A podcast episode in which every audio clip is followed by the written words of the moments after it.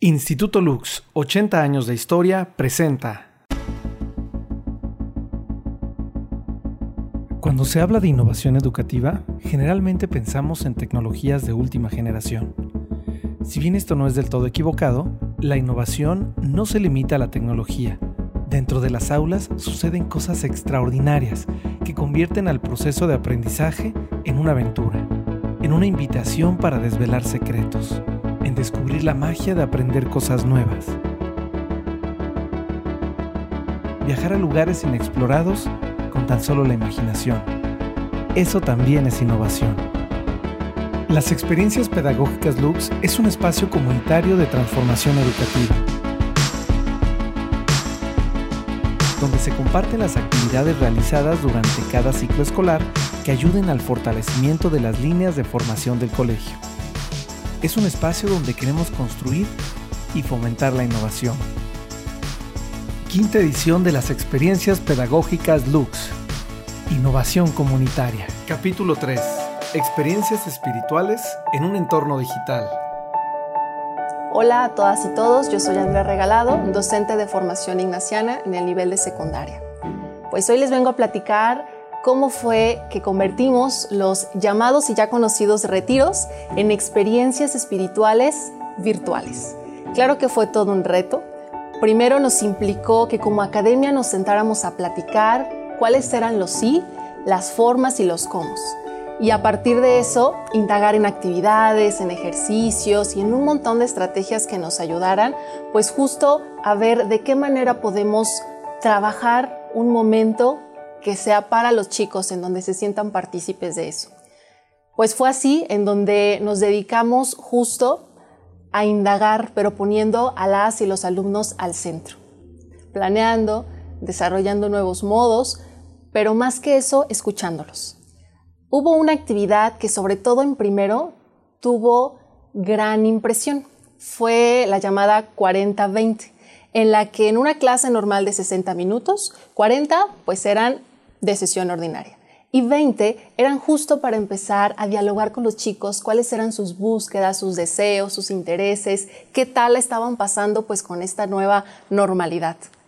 Uno de los profesores de primero fue entonces que no la compartió y que justo a partir de estas inquietudes surgió la propuesta de realizar un rally interactivo virtual.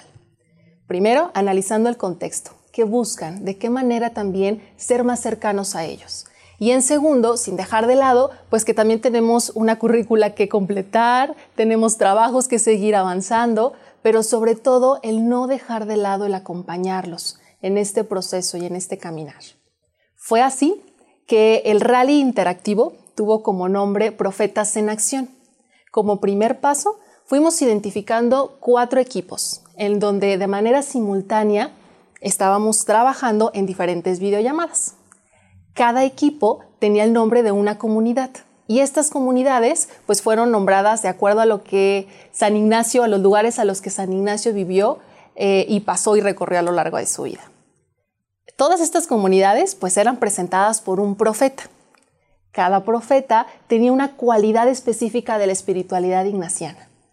Ahora íbamos eh, también encaminándonos a la manera en cómo vamos a aterrizar el tema, la reflexión, utilizando juegos tradicionales como la lotería, como el yo nunca nunca, como caricaturas, pero en lugar de caricatura, carifitura, que nos ayudaran justo a conectar desde el reírnos, también desde el analizar, el reflexionar y el poner en el centro a ellos y a partir de eso que se generen los aprendizajes. Y ese es el último punto.